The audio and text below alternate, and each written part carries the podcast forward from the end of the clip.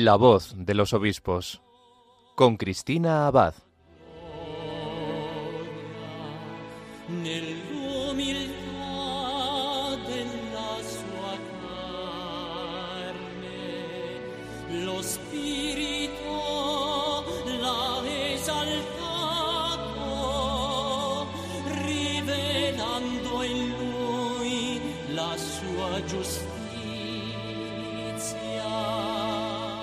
Muy buenas noches, querida familia de Radio María. Un saludo muy cordial de quien les habla, Cristina Abad.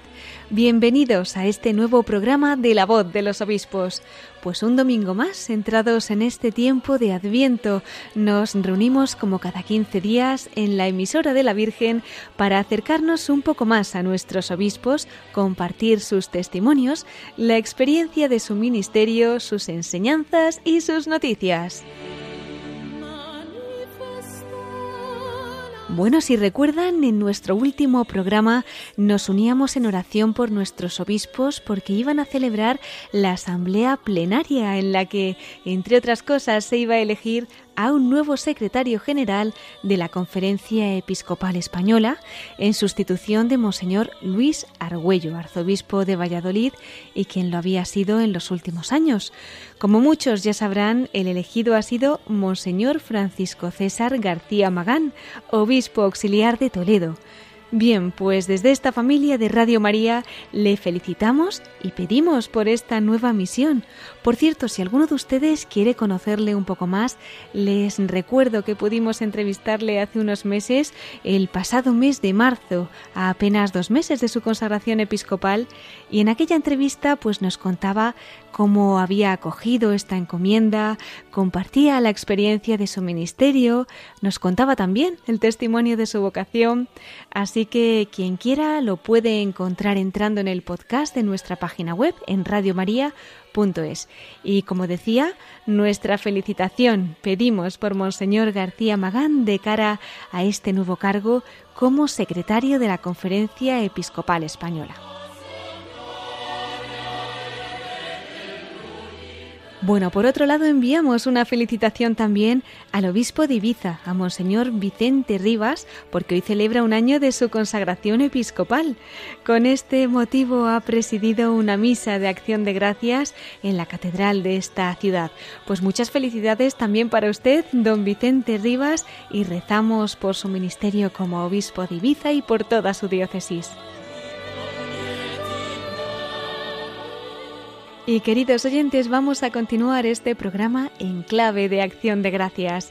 Para ello nos vamos a ir a Alcalá de Henares.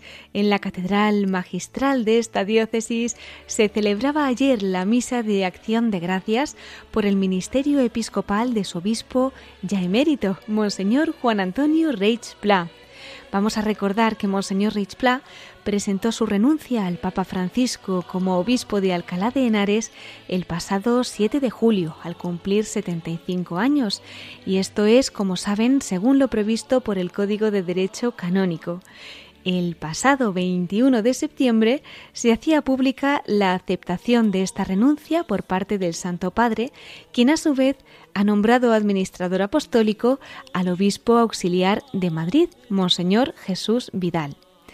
Bueno, pues ese mismo día, Monseñor Reichpla publicó un comunicado que está también publicado en su página web de la diócesis de Alcalá de Henares, en el que daba gracias a Dios, a su madre la Iglesia Católica, por todo el tiempo que ha venido ejerciendo el ministerio sacerdotal y episcopal también manifestaba su agradecimiento a los arzobispos de Valencia, su diócesis de origen, así como a los sucesores de Pedro, a San Juan Pablo II, que le designó como obispo de Segorbe Castellón, a Benedicto XVI y también al Papa Francisco, bajo cuya guía ha pastoreado la Grey de Cartagena y también la de Alcalá de Henares.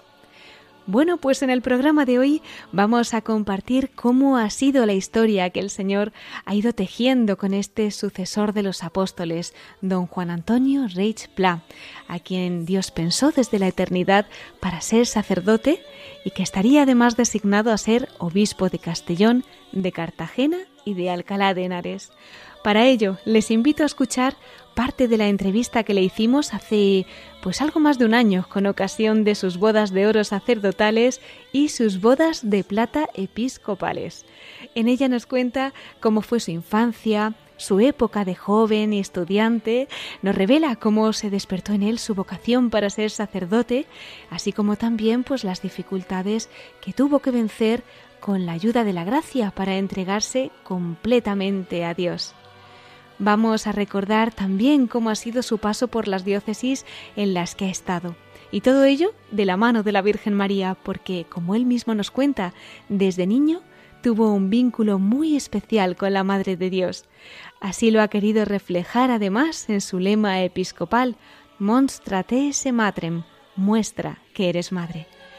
Pues pidiéndole como siempre a la Virgen María que nos acompañe durante este programa, les invito a escuchar ahora esta entrevista de Monseñor Juan Antonio Reich Pla, obispo emérito de Alcalá de Henares. Muy buenas noches, don Juan Antonio. Bienvenido a la voz de los obispos. Buenas noches y muy agradecido por esta entrevista. Y bueno, concretamente en este programa hemos tenido el privilegio de tenerle ya alguna vez con nosotros. Nuestros oyentes además escuchan parte de sus enseñanzas en nuestro apartado de episcoflases, pero esta noche queremos llegar un poco más al fondo de su corazón, que nuestros oyentes le conozcan y que sepan pues cómo ha hilado, cómo ha ido tejiendo el Señor esa historia tan suya y tan íntima, ¿no? Eh, cuéntenos cómo fueron esos primeros pasos cuando llega al mundo, pues ese niño llamado Juan Antonio, aquel 7 de julio, hace nada que fue su cumpleaños de 1947, y bueno, pues en esa familia comienza esa historia en la que el Señor ya le había pensado desde la eternidad para ser sacerdote, además plenamente, ¿no? como obispo. Cuéntenos. Y al nacimiento es una sorpresa total, porque mis padres, que proceden los dos de familias numerosas, tuvieron a mi hermano, él me lleva nueve años y medio, y nació en plena guerra. Mi padre estaba movilizado en el frente. Y ya después de ese parto, ya no, no, sé qué pasó, pero no estaba ya claro si podían tener más hijos. Y mi madre es la que insistía que quería otro hijo, que quería otro hijo, se lo pedía con verdadera fe a la Santísima Virgen. Yo nací a los nueve años y medio de mi hermano, por tanto, ya mi madre mayor. Y siempre he entendido que era un fruto de la oración de mi madre. Además, mi madre, que en mi pueblo, en Cocentaina, provincia de Alicante y diócesis de Valencia, hay un santuario, la Virgen del Milagro. La Virgen del Milagro se recuerda allí que este cuadro que hay en el santuario donde está la Virgen lloró 27 lágrimas. 27 lágrimas. Mientras celebraba un sacerdote la Santa Misa en el año 1520. El cuadro ese mismo se lo pude entregar yo a Benito XVI, que fue elegido Papa un 19 de abril, cuando ocurrió este, este milagro. Pues mi madre desde siempre suplicaba otro hijo, pero además me consagró a la Santísima Virgen María. Y por tanto yo eso lo he vivido desde el inicio, como siempre, es decir, cualquier persona, pero de una manera muy singular como providencia de Dios. O sea, Dios me quería en este mundo y Dios tenía pensado para mí lo que después, con el tiempo, he ido descubriendo su bondad, por supuesto, y su providencia infinita. Luego ya mi fidelidad, pues en eso hay borrones que en la vida pues uno tiene que pedir perdón a Dios y después estar agradecido como estoy ahora. Pero sí he pensado siempre, y por eso he querido poner en mi lema episcopal, muéstrame que eres madre. O sea, muestra que eres madre, ese es el versículo de un canto estupendo, un himno que es Avi Maristela, ¿no? Salve, estrella del mar. Pero allí dice, muestra que eres madre. Yo así lo he experimentado desde mi uso de razón y se lo he agradecido siempre a mi madre el que me inculcara la devoción a la Santísima Virgen María. O sea que desde pequeñito consagrado a la Virgen. ¿Tiene usted algún recuerdo especial ya de desde niño, ¿no? De sentir esa protección materna de la Virgen o fue un poco más a posteriori cuando tiene ese encuentro y se siente pues amado por ella, ¿no? Es que en mi pueblo es continuo el visitar a la Santísima Virgen todos los días. Yo me acuerdo que en mi infancia cuando acabábamos la clase, salía de clase, mis padres eran dos trabajadores humildes de una fábrica de calzados, y a las seis de la tarde salían. Yo recuerdo que sonaba una sirena, era una, empresa de calzados, bastante trabajadores, unos 300. Yo salía al encuentro de mis padres que venían con una multitud de trabajadores y me tiraba sobre mi padre para que me cogiera de niño me subía sobre sus hombros y después íbamos a la visita a la Virgen, ¿no? Para eso, para mí eso siempre ha sido como un recorrido espiritual. La Virgen no ha sido nunca algo a descubrir, sino algo presente desde el inicio. Ahora en estos años que estoy repasando un poquito mi historia, me veo delante del cuadro de la Santísima Virgen, yo solo, de niño, en el santuario, también eh, cuando siempre he sido monaguillo, he estado por las iglesias de mi pueblo en las parroquias o en el convento franciscanos donde me eduqué, pero siempre la Virgen ha estado como diremos, presente y como algo que forma parte consustancial de mi propia vida, no solo sacerdotal, sino de mi vida de niño. Don Juan Antonio, ¿qué recuerdos tiene pues del colegio, de sus amigos, de su infancia? A veces la gente piensa que un sacerdote pues siempre ha llevado a lo mejor una vida pues más piadosa o más recogida, pero no sabemos los caminos del Señor, ¿no? Usted en el colegio, en fin, ¿qué tipo de vida llevaba? ¿También era católico? cosas habría que subrayar, decir, en primer lugar la familia, después el colegio y la parroquia, ¿no? Pero si quieres empezamos por la familia.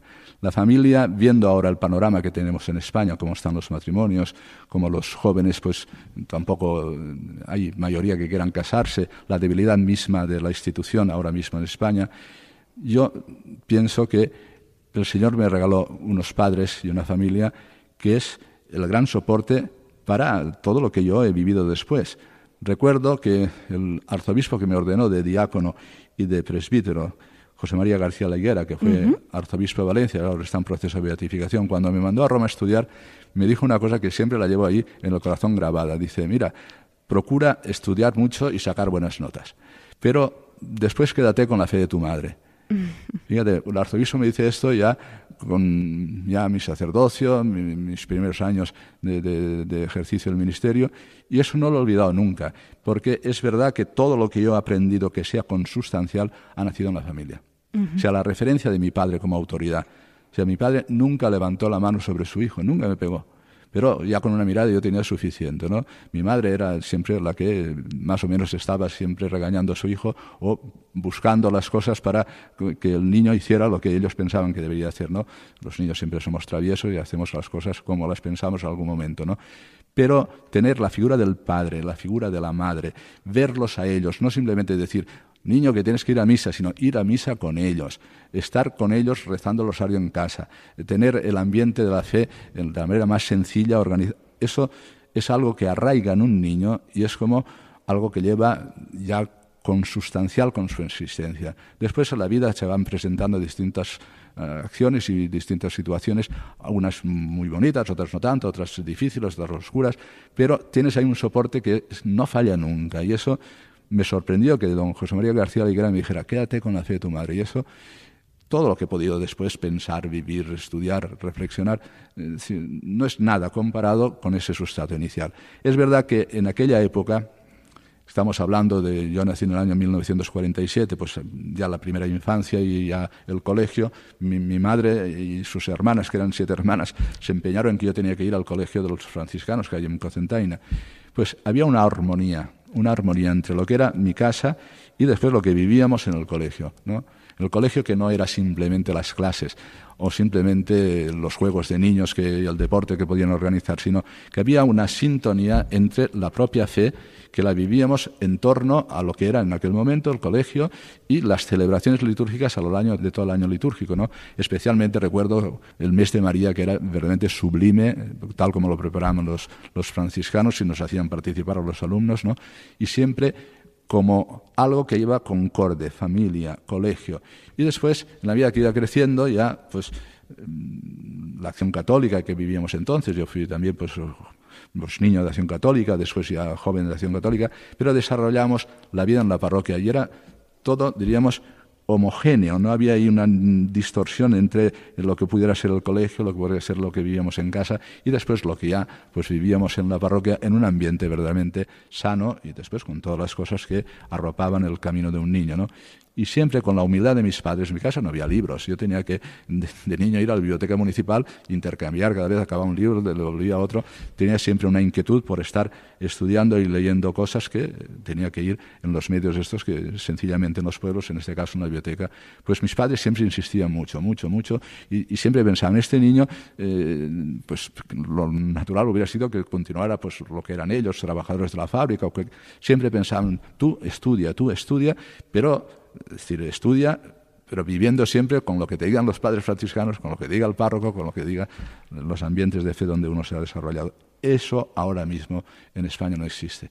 Y es un déficit cultural serio, porque los niños sin la figura del padre, sin la figura del padre, sin el orden y el silencio y la armonía que crea la familia, crecen a expensas de lo que dan de sí los medios de comunicación o ya el, acceso que tienen a todo lo que es mediático y a todo lo que son los teléfonos, etcétera, ¿no? Es decir, hoy se ha perdido, pero es un déficit. Entiendo que por ahí puede venir la remuneración en España en muchísimas cosas. Yo lo tuve como pura gracia, y le doy gracias a Dios, muy vinculado a los tres sitios, ¿eh? mi casa, el colegio y la parroquia. ¿Cuándo, don Juan Antonio, usted sintió que el Señor le invitaba a entregarse para siempre como sacerdote? Me he creado una realidad que el Señor me ha ido dando poquito a poco, pero es verdad que aparte de estas tres realidades que hemos nombrado, la familia, el parroquia, el colegio, mi pueblo ha sido un pueblo muy generoso con las vocaciones sacerdotales y religiosas, hasta el extremo de que hay una hermandad de sacerdotes y religiosos que llegamos a ser 70. Un pueblo tiene 10.000 habitantes, ha tenido más o menos alrededor de 10.000 habitantes. 70 a la vez sacerdotes, religiosos y religiosas. Porque había un ambiente donde siempre veíamos seminaristas, siempre entonces iban mm, los que ya eran pues habían sido eh, con la tonsura clérigos, ya iban con la sotana, siempre veíamos un ambiente, diríamos, de presencia de seminaristas, de sacerdotes, y eso siempre me producía a mí una atracción particular. Es verdad que no pensé yo que, mi vocación era ser sacerdote, pero mm, entre las posibilidades, después que había estudiado ya el bachiller, entonces, bachiller elemental, que acabamos a los 14 años, cuando ya había solicitado el poder ingresar en una universidad laboral, pues entre los amigos hablando, bueno, ¿y quién podía ser eh, el sacerdote? ¿Por qué no hacemos una apuesta? Yo di un paso adelante y dije, yo, yo ¿Ah, voy a hacer una apuesta. De tal manera que ya muy avanzado, eh, ya empezado el verano, se lo dije en casa a mis padres y me dice, ¿pero esto qué es? Eso, no es así, ¿dónde vas tú? luego se lo comunicaron al sacerdote, que nos ayudó muchísimo, y se creó ya pues todo lo, lo, que era necesario para ingresar en el seminario, que ni siquiera me esperaban. Yo me presenté allí con el colchón, porque entonces íbamos con el colchón, porque el seminario no ofrecía, en el seminario de Moncada, y ni siquiera era esperado, no, no se habían hecho los trámites bien, pero yo ya estaba en el seminario, quise ganar aquella apuesta, pero Dios se sirve de todo. Y allí cuando entré encontré un ambiente, es verdad que a la semana ya pensé, de, bueno, ya he ganado la apuesta y ahora ya me, vuelvo, pero ya el ambiente me ganó, los sacerdotes que nos acompañaban el estupendo, y allí descubrí todo un mundo nuevo, es decir, un mundo nuevo que no, no es cañada a la experiencia religiosa nada particularmente distinto, sino ya es descubrir un ambiente donde entonces éramos muchísimos seminaristas, ¿no? Yo entré en quinto ya para después del bachiller elemental, descubrí un ambiente, recuerdo que hay dos actos en la entrada mía en el seminario que son de un impacto emocional muy serio. El primero es que el sábado por la tarde y noche nos reuníamos en la capilla grande del seminario de Moncada, toda ella llena de seminaristas, y los mayores con, revestidos con, el manto, con la beca, cantando la sabatina. Bueno, aquella experiencia la guardo yo en mi corazón como una, diríamos, una visión del cielo de cómo puede ser esto tan bello. El canto de la sabatina en Valencia es un canto muy bonito, con las Ave Marías, con los cantos particulares. Eso me conmovió. Sea, todo, ver toda una capilla grandísima, llena de seminaristas, todos jóvenes, ¿no? desde los pequeñitos hasta los mayores, cantando a la Virgen. Fue el primer golpe como una emoción que sería capaz de repetir ahora mismo, porque la guardo como un tesoro en mi corazón. Y después, los cantos de cuando íbamos a descansar, todavía se cantaba, también los pequeños, en gregoriano para el canto de completas antes de ir a descansar. ¿no? Recuerdo la primera vez que en la capilla ya, de los que éramos de mi curso, escuchar el canto de completas en gregoriano fueron las dos cosas que guardo como verdaderamente un impacto que desde la fe llega a una emoción religiosa no fácil de describir, pero que son huellas que ya uno ya no, ya no puede borrar, las lleva consigo. ¿no? Ahora mismo, cuando voy a algún monasterio y escucho de nuevo estos cantos en el gregoriano, pues revivo todas aquellas experiencias. ¿no? Después es verdad que aquel ambiente del seminario de Moncada en Valencia era culturalmente muy bien estructurado y verdaderamente respondía a las expectativas de quien quería estudiar seriamente. Los profesores eran extraordinarios, la biblioteca era una buena biblioteca, se nos cultivaba tanto en el deporte como en el estudio, como en cualquier faceta, desde la música, el teatro, el cine, eh, las asociaciones donde podíamos estudiar distintos aspectos de la cultura. Bueno, aquello para mí fue un mundo verdaderamente, mm, bueno, más allá de lo que yo podía vivir en el pueblo con mis libros de la biblioteca municipal, pues aquello fue también de impacto. Y entonces sí que descubrí la necesidad de que la fe quede soportada en un andamiaje cultural. Es decir, que la fe, que es una experiencia singular, personal, tenga después para poder afrontar las distintas corrientes ideológicas que de cualquier momento de la historia necesita un andamio para sostenerse. Es lo que llamamos la cultura. Y la cultura, en este caso, que se abre desde la fe a dialogar con cualquiera de las ideologías para encontrar la respuesta a lo que es original y específico de la persona humana y lo que después nos ha revelado el Señor para que conozcamos en profundidad quiénes somos. Bueno, todo esto me lo dio el seminario y estoy profundamente agradecido. Pues todo comenzó con esa apuesta, pero por lo visto el Señor ya había apostado antes por usted y muy bien apostado. Me está viniendo a la cabeza esa famosa frase, seguro que a usted le sonará de, don Damaso Eslava, ¿no? sacerdote de allí de la diócesis de Cartagena, cuando decía la providencia de Dios es escandalosa. Pues con lo que usted nos está contando se ve como en esos planes de Dios que no dejan de sorprendernos, se ven esos detalles, ¿no? Es escandalosa porque el seminario, acabo de escribir, diríamos lo que es verdaderamente importante para un muchacho de, de, 15 años y de ahí en adelante, pues todo el recorrido de su etapa de, de, seminario hasta sacerdote.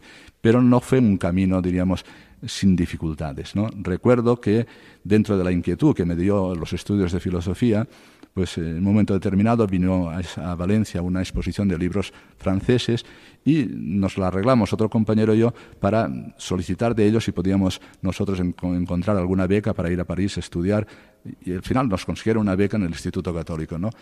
Yo por entonces la verdad es que muy también entrado en los estudios de la filosofía y que ya te hacen un poquito también pensarte que eres, eh, pues no sé qué, ¿no? decir, ya entra incluso a tentarte la soberbia de, de, de pensar que por ti mismo puedes también yo tenía mis dudas respecto a si podría yo llevar adelante todo lo que el sacerdocio suponía como itinerario de vida para mí y lo que significaba renunciar a una mujer y renunciar al matrimonio y a la familia. ¿no?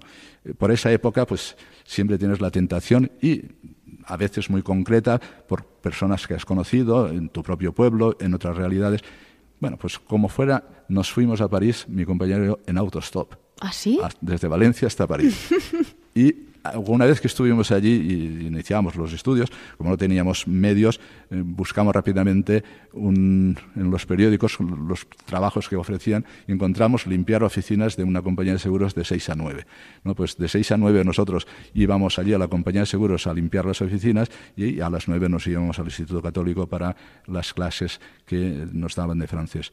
Pero entonces conocí yo a muchos emigrantes en París estuve yo visitando, es decir, allí en la Rue de la Pompe, que es donde está el centro de inmigración española, uh -huh. y empecé a conocer personas y personas y situaciones y dónde vivían y cómo, y claro, sobre todo las mujeres, es decir, y aquello, todas las dudas que yo tenía en mi corazón y a veces la tentación de decirse, bueno, pues ¿por qué no dejas el seminario ya con estos estudios de filosofía que te han abierto todo el mundo? Es decir, ¿por qué no realizas tu vida de otra manera?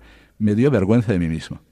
O sea, me avergoncé de mí mismo pensando que no tenía que dárselo todo al Señor, viendo las necesidades de aquellos españoles que en aquellos momentos vivían allí en París como emigrantes. Ellas eran todas mujeres de servicio que estaban limpiando casas y asistiendo a personas mayores, como pasa aquí ahora con tantos emigrantes que, emigrantes que vienen a España.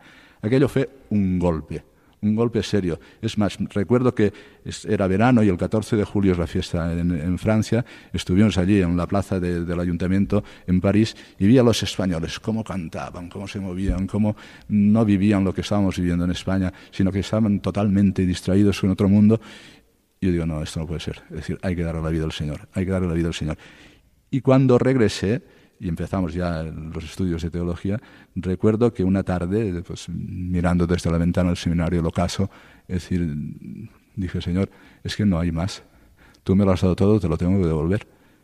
Y después de haber visto una película, porque allí nos ponían películas de historia del cine fabulosas, ¿no? Recuerdo una película de Charles Chaplin, era Candilejas, ¿no? Viendo aquella uh -huh. película, no sé qué pasó en ese tiempo, cómo volví a mi cuarto, cómo empecé a llorar y dije, Señor, totalmente tuyo, para siempre, y se acabó. Y ese, digo que dentro del decurso, del desarrollo de lo que es una vocación, hay momentos en que más o menos uno eh, tiene pues sus tentaciones o sus veleidades, pero llega un momento en que se siente como una voz particular y singular que te dice, tienes que ser mío totalmente. Bueno, pues a partir de ese día respiré de verdad, porque ya todo lo demás era pues, aceptar lo que viniera y lo que el Señor pusiera por delante. Pero yo creo que la vocación nació aquella tarde en un ocaso estupendo como hay en Valencia, desde la ventana del seminario, viendo la belleza del sol que se iba ya eh, ocultando y reconsiderando todo lo que he visto en París, y dice, Señor, para ti siempre. Qué maravilla, todo tuyo. Y poder decir eso, pues, 50 años después, ¿no? Cuando ya se ha celebrado, pues, ese aniversario tan importantísimo de su ordenación sacerdotal. Antes de entrar en lo que fue ese día, que seguro que algún recuerdo precioso tendrá, eh, que fue de esa etapa en Roma, ese consejo que le dieron, ¿no? De que estudiase, pero que la fe de su madre nunca le faltara allí. ¿Qué podría destacar de aquella etapa? los inicios de mi vida sacerdotal, recién ordenado, tenía 24 años. El primer destino que tuve fue Manises, allí en Valencia, y estuve gozando enormemente dos años sirviendo como coadjutor en la parroquia de San Juan Bautista. Guardo recuerdos verdaderamente extraordinarios de un trabajo también agotador, porque a la vez estaba estudiando la licenciatura en Valencia y dedicado totalmente al ministerio. Allí descubrí la importancia que tiene la familia, no ya como la propia, sino la necesidad de, porque visité muchísimas casas, conocí muchas familias, ¿no? Bueno, pues una vez que ya estaba yo, diríamos, dentro de lo que es el ministerio sacerdotal, cuando llego a Roma, ya en, España estaban dándose ya los primeros síntomas de que aquello no iba a continuar por el camino que yo había conocido en mi infancia. Ya empezaban a darse, sobre todo en la universidad, es decir, los muchachos que yo conocía cuando iban a Valencia a estudiar a la universidad ya no regresaban a la parroquia, venían con muchísimas dudas, algunos ya incipientemente inoculada la ideología, entonces, es decir, algunos se hicieron incluso promaoístas, es decir, era una cosa, yo me fui en esa época a estudiar a Roma, ¿no? Y cuando llego a Roma, Roma también es confusión.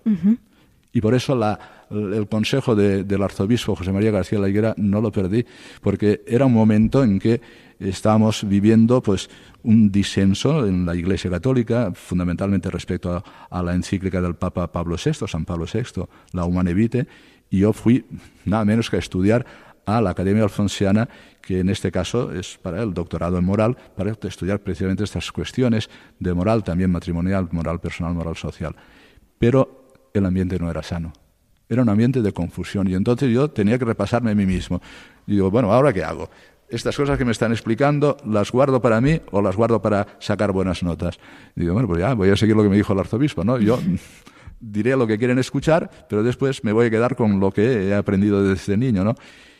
Allí estaba, en cambio, la figura del Papa San Juan Pablo II. Eso sí fue para mí verdaderamente eh, un sostén y un apoyo, porque había un ambiente en la academia, es decir, vamos a decir, en el ámbito de, lo que es el estudio de la licenciatura en moral y del doctorado, que era mm, no sano, de confusión. Pero la voz firme, el ver la figura de Juan Pablo II, era como mm, contrarrestar, como darte la certeza, la seguridad de la fe la voluntad de, decir eh, el camino de Dios eh, va a generar esperanza, eh, hemos de colaborar con lo que el Papa nos está diciendo, y claro, todo mm, a la vez, ¿no? Es decir, la certeza del Papa, el ambiente de confusión, el consejo del arzobispo. Bueno, pues al final, gracias a Dios, también en donde yo estuve estudiando, en la Iglesia Nacional Española, en Montserrat, allí en la Vía Julia, en Roma, el ambiente también era bueno y colaboraba para que éramos allí un grupo de sacerdotes, unos ya habían acabado sus estudios y venían allí como investigadores, y aquello pues también era una plataforma donde uno podía mantenerse en la seguridad de la fe. Pero insisto, todo lo que ha venido después tiene como soporte lo que me entregó mi padre y mi madre. Lo demás ha ido como añadiéndose, añadiéndose, pero cuando ha habido algún momento de, de decir, bueno, aquí por dónde, por donde mi madre me enseñó, ya está, no hay más. Pues yo creo que es un buen momento para, en acción de gracias, detenernos, invitar a nuestros oyentes a que se recojan en oración y que también, pues, desde las familias pidan ese don para estas familias españolas, que todos los niños puedan en algún momento, pues, tener el día de mañana ese recuerdo, como usted, don Juan Antonio, de que su padre y de que su madre le inculcaron esa fe que, si Dios quiere, pues también les abra las puertas del cielo. Vamos a hacer ahora mismo, pues, un descanso para que con esta canción puedan nuestros oyentes orar, rezar y darle gracias a Adiós. Enseguida volvemos con ustedes.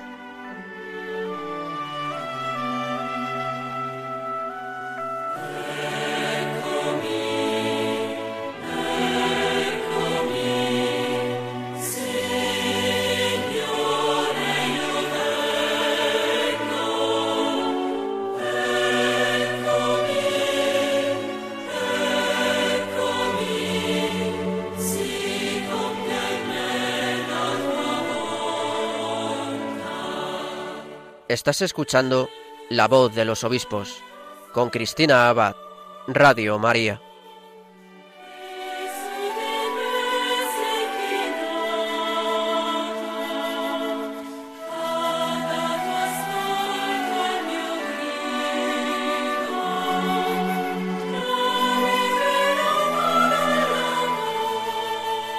Pues continuamos, queridos oyentes, aquí en La Voz de los Obispos, esta noche recordando esa entrevista que hace algo más de un año le hacíamos para este programa a Monseñor Juan Antonio Reichpla, obispo emérito de Alcalá de Henares, entonces era todavía obispo de esta diócesis complutense y nos concedía esta entrevista pues con ocasión del aniversario que hacía de sus bodas de oro sacerdotales y de plata episcopales.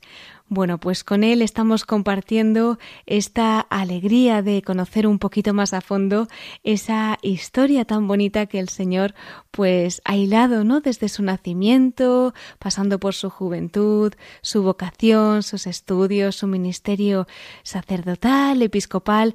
Esta noche tenemos nuevamente la oportunidad pues de acercarnos un poquito más a su persona y lo hacemos un día después de que ayer se celebrara esa misa de acción de gracias en la Catedral de Alcalá de Henares, agradeciendo a Dios sus años de ministerio episcopal.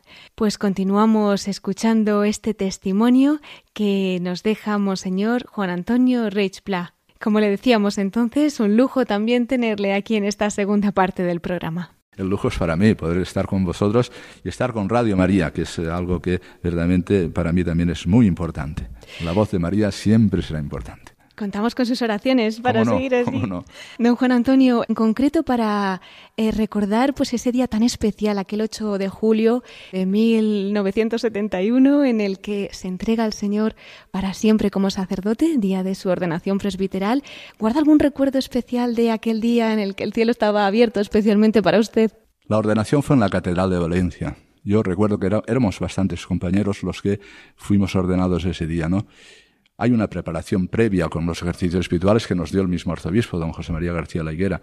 Y entonces en ese momento es como, entiendo yo, los que estáis casados, que va sucediendo todo y no acabas de poder en ese momento eh, tener la experiencia que quisieras de todo lo que va aconteciendo. Pero es verdad que es un momento, junto con el diaconado, ¿no? El diaconado es ya decir Señor tuyo y para siempre. Pero el momento aquel era un momento festivo, un momento de, que están allí pues todos los que te acompañan, compañeros, pero además tu familia, todos los, que verdaderamente pues han vivido el proceso de mi educación y era como la irrupción del cielo en la tierra, porque es que yo no podría explicarlo de otra manera. Es decir, ¿qué es un sacerdote? Un sacerdote eh, con sus fuerzas humanas no es nadie, es Juan Antonio Respla y punto y basta, se acabó. Pero la ordenación y posición de manos del obispo, la unción, te da el ser Cristo.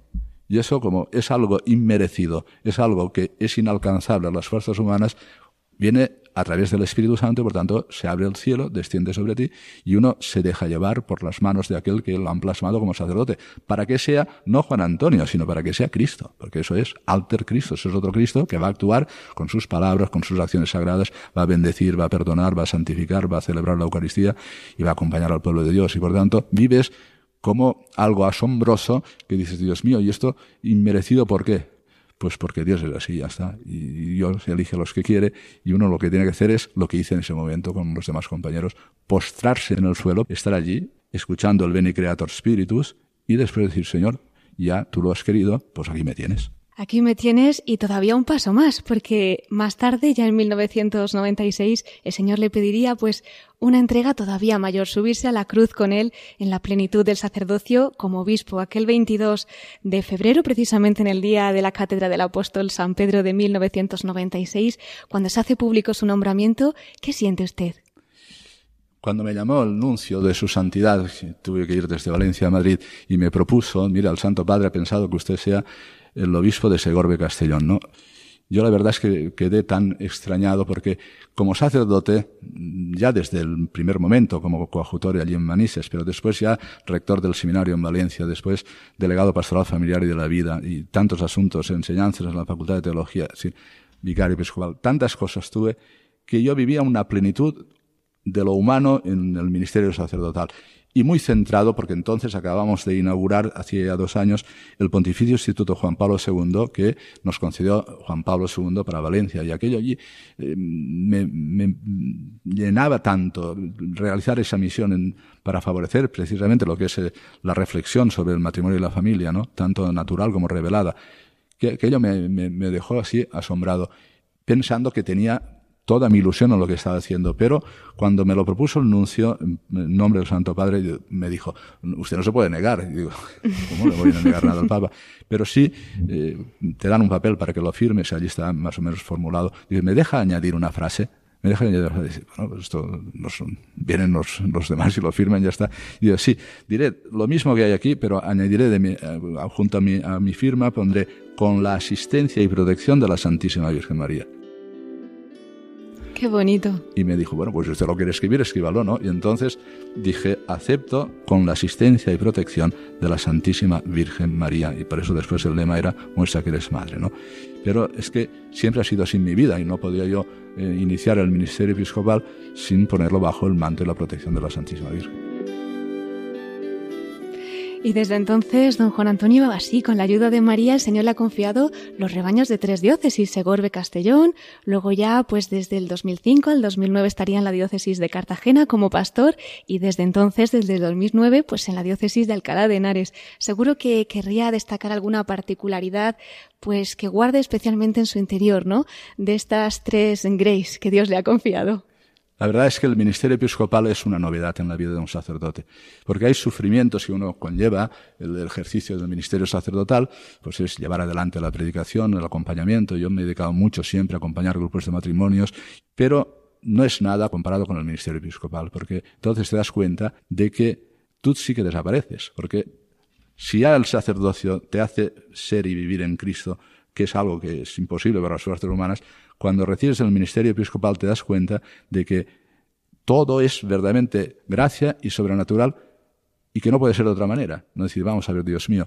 Es decir, yo llegué con una ilusión grandísima a la diócesis de Córdoba Castellán, la primera diócesis, y después de hablar con todos y cada uno de los sacerdotes me di cuenta de que estábamos en un momento verdaderamente ya muy delicado de lo que estaba viviéndose en España, de descristianización, de secularización y de falta de vocaciones sacerdotales. ¿no? Y entonces decir, Dios mío, ¿y ahora qué hago, Señor? Porque el panorama que se presenta en una diócesis amabilísima, Seguro de Castellón, y nunca estaré bastante agradecido al Señor para reconocerlo.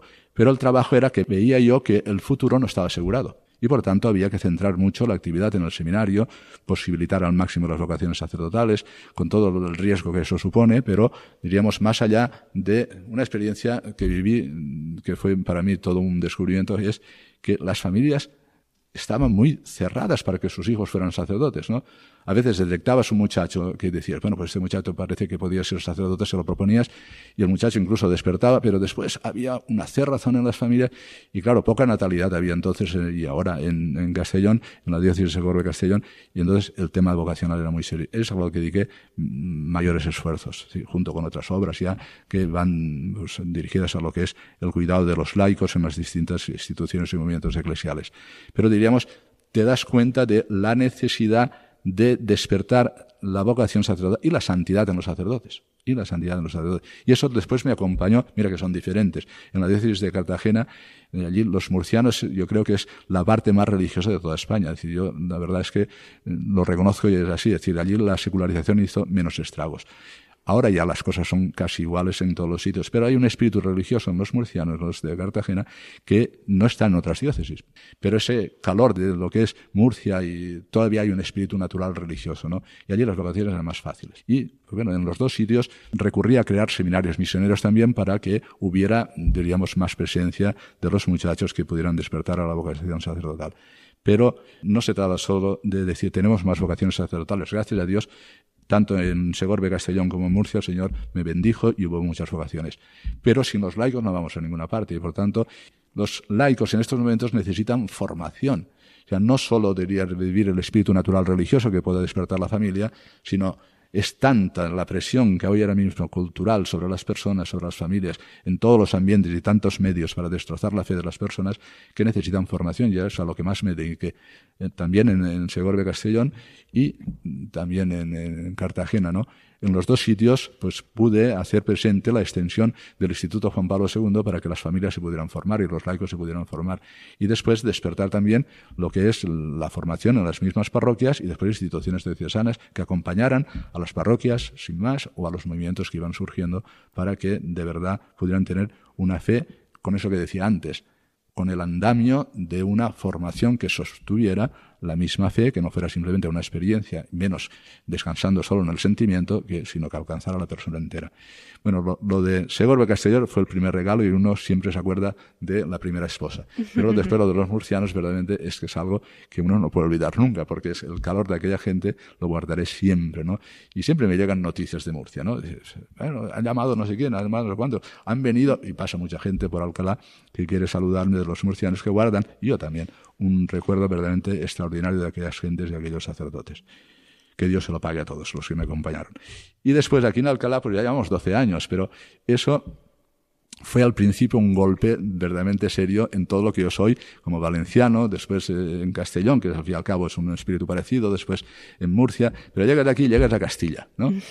Y me acuerdo precisamente de que eh, yo entré en el, mes de, en el mes de abril y cuando llegan las fiestas, me acuerdo la primera vez, ¿no? Que llegamos a las fiestas de la Virgen del Val, que es la patrona de la ciudad de Alcalá, y, vamos, ya como siempre se habían hecho las cosas, las continuamos igual, y llegamos, hacemos la misa, después la procesión, y vamos con la Virgen, y cuando llegamos a la catedral, no suenan las campanas, entramos en silencio, no suena el órgano, se acaba la procesión. Yo me acuerdo que le dije a, al sacerdote que tenía al lado, digo, ¿esto qué es? ¿Es siempre así? Dice, señor obispo, está usted en Castilla. Yo digo, bueno, podemos estar en Castilla, pero creo que el órgano puede sonar, las campanas al vuelo también, y podemos aplaudir a la Santísima Virgen. Bueno, ahora ya las cosas son muy diferentes, ¿no? Porque ahora ya suenan las campanas al vuelo totalmente, el órgano, pues este, entramos con... Y, vamos, eh, también es verdad que cada uno lleva su propio espíritu allí donde está. Y la realidad de Castilla es una realidad diferente en cuanto a temperamento, mucho más austero, mucho, diríamos, de entrada menos comunicativo que, digamos, las gentes que venimos de, de Valencia o de Castellón o de Murcia, pero verdaderamente sólido, sólido. Y entonces uno va descubriendo en cada momento que el Señor le tiene preparados regalos abundantes, ¿no? Y es lo que he descubierto en Alcalá. Es decir, las personas que al final se han quedado con una familia, yo puedo decir ahora mismo que eh, los sacerdotes de la diócesis de Alcalá de Henares, los religiosos, los laicos que cooperan con las familias, son un regalazo de Dios, es oro puro, es, decir, es una cosa que dice, Dios mío, y se siente uno verdaderamente arropado, y, pero con sufrimientos que son especiales, porque es allí donde hemos constatado, han pasado 50 años del sacerdocio, 25 de obispos, la realidad humana, cultural, social en España se ha deteriorado en grados altísimos, ¿no? Y entonces es cuando te das cuenta de que tanto los sacerdotes religiosos como los laicos, ahora mismo en las parroquias están llamados a ser oasis donde se explicite y se visibilice toda la integralidad del catolicismo, para que otros puedan desearlo. O sea, hoy ya no es suficiente que suenan las campanas porque la gente le suena la campana y es una cosa que está habituado a oír el, sonar de las campanas, pero uno no se siente llamado a venir a celebrar. Y ahora lo que hay que hacer es precisamente despertar la esperanza de que es posible de que hay matrimonios que son fieles, de que hay matrimonios que se abren a la vida, de que hay matrimonios que viven incluso no tener hijos con una alegría particular, con el sufrimiento, pero sabiendo que Dios les ha dado una misión, y que desde ahí se genera una comunidad cristiana que puede ser, como está llamada a ser la Iglesia, como un pequeño sacramento, que muestra lo que Dios obra en aquellos que les son fieles. ¿no? Y esto en la diócesis de Alcalá verdaderamente en estos momentos es un regalo. El otro día, cuando celebramos este pequeño aniversario en la catedral, pues vamos, yo no lloré porque porque no lloré, pero es por, por dentro, tenía un deseo de llorar enorme de agradecimiento para ver que lo que al principio era que no sonaban las campanas, que no sonaba el órgano, que era una, una austeridad que yo no estaba acostumbrado, pues ahora es todo cariño y verdaderamente yo estoy muy agradecido.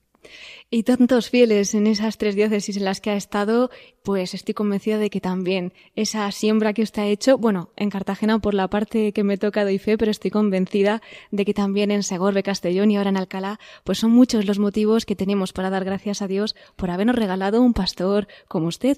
Don Juan Antonio Reichpla, 50 años de sacerdote, 25 como obispo. Esta pregunta quizás un poquito difícil, pero si tuviera que decir eh, qué ha sido lo más duro que ha vivido en este tiempo, y lo más gratificante, ¿habría algo que pudiera destacar? lo más duro es ver que tú tienes la respuesta y que no la puedes llevar adelante, tiene que ser la gracia de Dios que golpee los corazones. ¿no? yo sé exactamente lo que necesita España y sé lo que necesita la diócesis de la cadena. No es porque yo sea un sabio particular o que tenga ciencia infusa, sino sé por propia experiencia lo que puede poner en pie a una persona desde niño, adolescente, joven, después como mayor y después ya viviendo cada uno su propio estado y su propia vocación.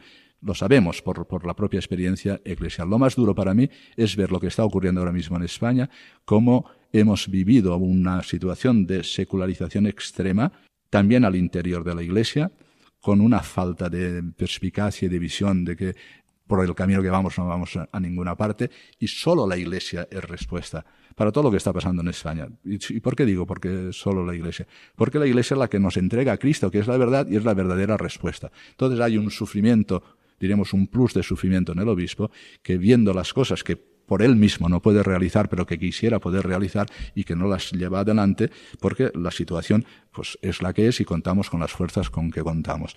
Esto sería para mí lo más duro. Y lo más duro es cuando en algún momento pues has podido pensar, Dios mío, al menos hemos de garantizar los mínimos, es decir, que las iglesias estén abiertas, que los fieles puedan acercarse a los templos, que haya confesores, que verdaderamente se celebre con unción los sacramentos de la iglesia, que la predicación, bueno, pues eso eh, son responsabilidades que se añaden a las del ministerio sacerdotal y como obispo y claro, cuando eh, el cuidado particular de los sacerdotes también es otra, otra realidad que, hace sufrir mucho al obispo, ¿no? Es decir, pensar en todos y cada uno los momentos y las vicisitudes que puedan vivir, bueno, pues eso, diríamos, es una nota. Y después, diríamos, como duro, ¿eh? Como duro las situaciones en que uno se ha tenido que ver para llevar adelante el, el, propio ministerio. Y diríamos, así como momento luminoso, yo no me cansaré de decirlo, lo siento mucho, pero es así.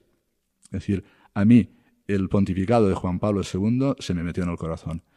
Todas las enseñanzas que yo eh, recibí y que pude mm, a la vez expresar eh, en los programas del Instituto Juan Pablo II han acompañado mi ministerio sacerdotal y mi ministerio episcopal, y eso no lo cambio por nada. Es decir, eso es el momento, diríamos, como un plus de luz que te ha llegado y que eso te hace afrontar cualquier tema, ¿eh? cualquier tema te hace afrontarlo con una luz particular, porque el Pontificio Instituto Juan Pablo II para Estudios sobre Matrimonio y Familia no es simplemente una institución académica, sino que convierte a las personas. Y porque lleva la impronta de un santo, en este caso San Juan Pablo II. Y después, claro, el pontificado de Benedicto XVI, que ha venido continuando, porque Juan Pablo II nos ponía delante el tema del hombre, el tema de la vida humana, el tema de la familia. Benedicto XVI, en la medida en que se iba secularizando más la sociedad y que se iba descristianizando Europa, nos puso el tema relevante de Dios y las virtudes teologales, la fe, la esperanza y la caridad. Y ahora el Papa Francisco, que se encuentra en una situación ya de extrema secularización, ya que se ha introducido robando la fe a tantos corazones, pues está continuamente invitándonos a que seamos propositivos y salgamos a anunciar lo que llamamos. Pero anunciar no se hace de así, diríamos, sin más espontáneamente, pero antes tiene uno que haberse encontrado con Jesucristo. Y esto es lo que para mí, diríamos, junto con la luz de Juan Pablo II, me han dado las realidades eclesiales que se han mantenido firmes en todo el proceso desde el concilio hasta hoy y que han aportado un momento de luz para la propuesta de la fe, para la conversión de las personas. El tema de los movimientos y los carismas en la Iglesia es importantísimo, porque a través de ellos cada uno en su forma, los que son directamente orantes, otros que son más catequéticos, otros que son de programa, diríamos, de desarrollo de lo que es el itinerario de la vida de la fe, bueno, eso es una, una gran aportación. Y si quieres, como punto, diríamos, de luz seria, es la grandeza de la presencia eucarística en el sacramento y en la presencia de la exposición del Santísimo. Tanto en Cartagena como en Alcalá, el poder inaugurar la capilla de adoración permanente o perpetua, es decir, para mí eso es un gozo tan grande, se lo he dicho siempre, tanto a los dios diócesis, es traer el cielo aquí y que esté con nosotros y saber que el Señor nos acompaña en todos los momentos y que está 24 horas del día. Y mira que no es fácil en estos momentos, pero es una lluvia permanente, la de los fieles que están continuamente. Y centrar ahora la presencia de Cristo en la Eucaristía, la adoración, creo que es un alivio para los sacerdotes y para los fieles para decir, ¿cuál es la propuesta que nosotros tenemos para España? España es Cristo. ¿Y Cristo donde está? Presente singularmente en la Eucaristía. Venid, adoremos, venid aquí y veréis cómo las cosas con Él pueden cambiar. Pues realmente, don Juan Antonio, no dejaremos de dar gracias a Dios por esas capillas de adoración perpetua, por la misa de cada día, y es que realmente teniendo a Jesús Eucaristía lo tenemos todo. Y esto me lleva a preguntarle por una frase que he visto en su página web del Obispado de Alcalá de Henares y que me ha gustado mucho. Creo que es suya, ¿no? Dice, quien lo tiene todo no mide la entrega. Evidentemente lo he repetido muchas veces. Incluso a los jóvenes, cuando tienen que decidir si, casarse, si ser sacerdote religioso, dicen, bueno, ¿y qué problema tienes? Tú tienes fe, lo tienes todo. Ya puedes aventurarte a cualquier cosa. Es decir, ya lo demás es seguir el don que te precede. Te precede lo que es definitivo. Y si tú lo tienes, lo tienes todo. Si no tienes a Dios, no tienes nada, es evidente. Es decir, por muchas cosas que tú puedes alcanzar, todas serán consumidas por la muerte. Pero si tú tienes a Dios, bueno, Dios no es una idea. Dios personalmente conocido y hecho experiencia, conocido en Jesucristo, vivido en la iglesia, bueno, lo tienes todo, ya está, ¿no? Entonces, entregarse pues es una respuesta que viene precedida por un don que te lleva él mismo a la respuesta. No, no, no tienes más que consentir. La fe es asentimiento al don que nos precede, la gracia, con obediencia fiel a aquel que nos ama y con una confianza plena en aquel que ha entregado su vida por nosotros que la Virgen nos ayude a cumplirlo, don Juan Antonio. Estoy mirando el reloj y Dios mío, qué rápido se va el tiempo aquí en la radio. Ojalá tuviéramos más, pero tenemos que ir concluyendo ya. Hemos tenido la oportunidad de hacer un poquito un repaso por lo que ha sido su infancia, su vida. Nos ha hablado también del presente, de cómo está viviendo pues este año de gracia. ¿Qué le pide al Señor para la nueva etapa que se abre, para el futuro, para un mañana? No, no le pido otra cosa que la fe a veces se lo digo directamente a los sacerdotes y lo ejerzo cada vez que celebro la Eucaristía diaria. En los momentos en que el sacerdote está diciendo el relato institucional, ¿no? Tomad y comete, esto es mi cuerpo, se arrodilla. Después, este es el cáliz de mi sangre y se vuelve a arrodillar. En los dos momentos en que me arrodillo, le digo al Señor, fe y celibato fe para vivir la hermosura de lo que tú nos has regalado y después la consagración que he hecho de ti como célibe para ser totalmente tuyo, es decir, que no haya nada, ningún resquicio que no sea totalmente tuyo, ¿no? Son las dos cosas que le pido siempre. ¿Qué pido ahora? Yo creo que lo que hemos de pedir, desde mi punto de vista, es la fe. La fe que la hemos de transmitir unos a otros y con la fe ya después todas las demás cosas ya tienen respuesta y pueden ir poquito a poquito arreglándose. Digo yo siempre, y me gusta de repetirlo, lo digo en la catedral infinidad de veces, España necesita a Cristo, España necesita a Cristo. Es una frase que dijo Benedicto XVI cuando visitó el CELAM en América y dijo, no, Latinoamérica necesita a Cristo. ¿No? Pues eso es lo que necesitamos nosotros. Y esto no es una idea, es una persona que es Dios mismo con nosotros. Y eso es lo que yo deseo, poder acabar mi etapa viviendo desde la fe y tal como el Señor me ha querido, en el celibato de consagración. Pues queridos oyentes, tomen nota que este año tenemos que pedir por esa intención y unirnos en la oración, pues para que esta petición se cumpla.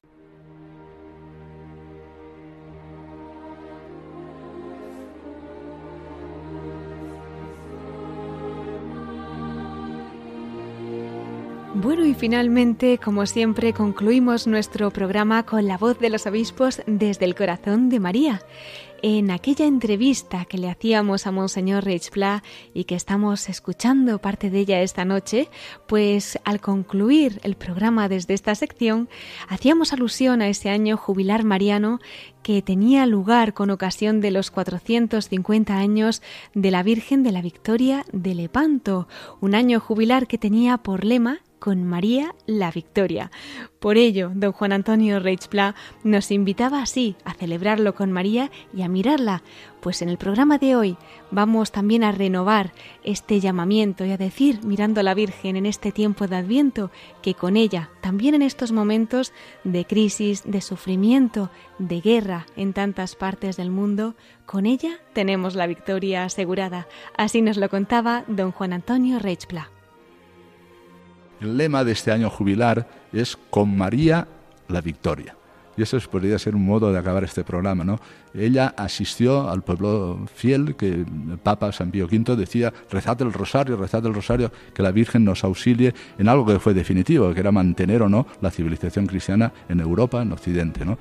Y siempre el Papa Pío V dijo que la victoria había sido por el auxilio de la Santísima Virgen María y por el rezo concreto de un arma de combate que es el rezo del Santo Rosario. Por eso hemos querido nosotros poner este año jubilar, decir, no os preocupéis, con María la victoria. Eran menos la Liga Santa, es decir, la cruzada de, de los cristianos, eran menos. El viento lo tenían en contra, pero todo cambió ¿no? La estrategia que siguieron fue la buena y al final alcanzaron una victoria que ha sido muy importante para lo que es la historia de España y lo que es la historia de Occidente. Pero acabemos así. Queridos amigos que habéis escuchado esta tarde estas pobres palabras, con María, no lo dudes, la victoria. Pues con esas palabras sellamos el programa de esta noche. Don Juan Antonio Reichpla, muchísimas gracias por habernos acompañado una vez más en La Voz de los Obispos. Ya sabe que en Radio María tiene su casa. Cuente siempre con nuestras oraciones y hasta siempre. Muchísimas gracias. Muy agradecido y hasta siempre.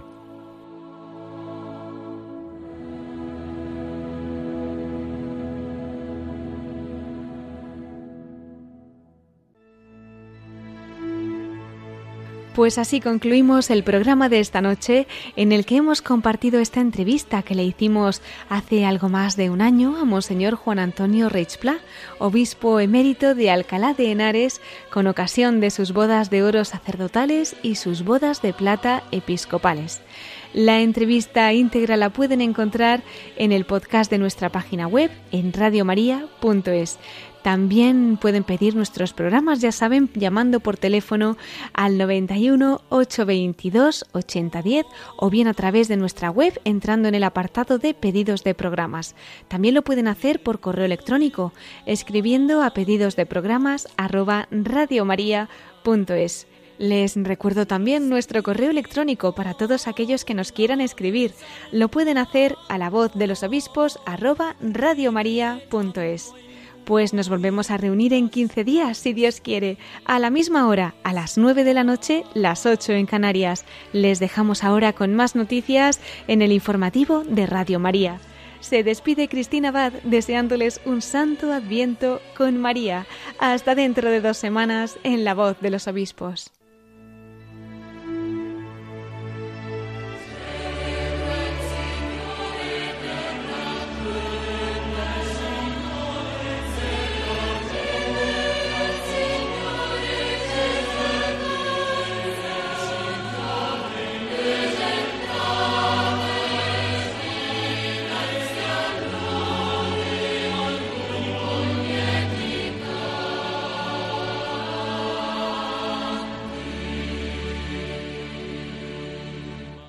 Han escuchado La voz de los obispos con Cristina Abad.